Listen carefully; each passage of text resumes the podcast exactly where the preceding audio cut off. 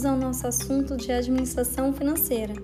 Hoje nós vamos falar sobre administração financeira no novo milênio.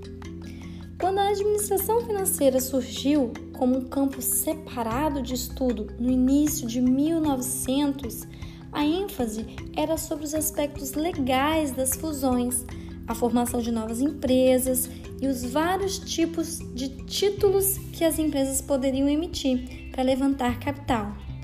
Durante a depressão dos anos 30, a ênfase voltou-se para as falências e para a reorganização, para a liquidez das empresas e para a regulamentação dos mercados de títulos. Durante as décadas de 1940 a 1950, finanças continuaram a ser ensinadas como uma matéria descritiva e institucional, entendida mais do ponto de vista de alguém de fora do que do ponto de vista de um administrador. No entanto, um movimento em direção à análise teórica iniciou-se no final da década de 1950 e o foco mudou-se para decisões administrativas destinadas a maximizar o valor da empresa. O enfoque sobre a maximização do valor continua vigente no século XXI. Porém, duas outras tendências têm se tornado cada vez mais importantes nos últimos anos. A primeira, a globalização das empresas, e a segunda, o crescente uso de tecnologia da informação. Essas tendências provêm as empresas com novas e excitantes oportunidades para aumentar a lucratividade e reduzir os riscos. Entretanto, esses fatores também conduzem ao aumento da competição e de novos riscos. A fim de enfatizar esses pontos, nós precisamos sinalizar o fato de que as empresas ou as indústrias têm sido afetadas pelo aumento da globalização e pela mudança da tecnologia. Com relação à globalização das empresas, hoje em dia muitas empresas dependem amplamente de operações de outros países. Quatro fatores têm levado ao aumento da globalização das empresas.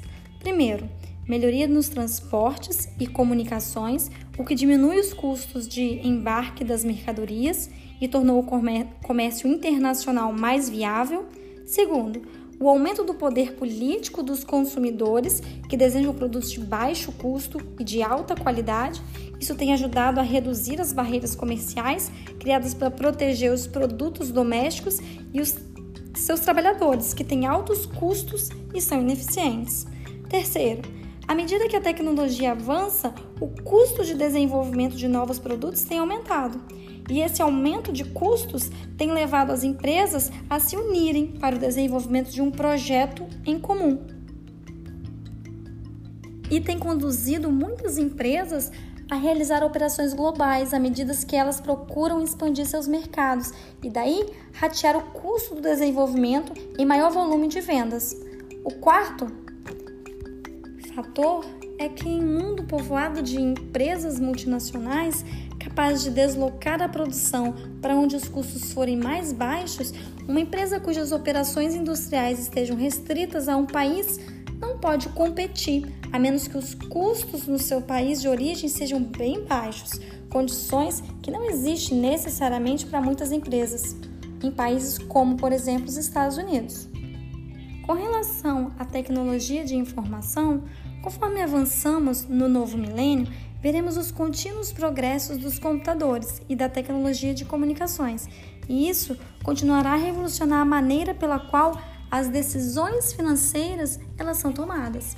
As empresas estão ligando suas redes de computadores pessoais umas às outras, aos computadores centrais da empresa. A habilidade de acessar e analisar Informações em tempo real também significa que a análise quantitativa está se tornando mais importante e a intuição não é mais suficiente para tomar de decisões de negócios.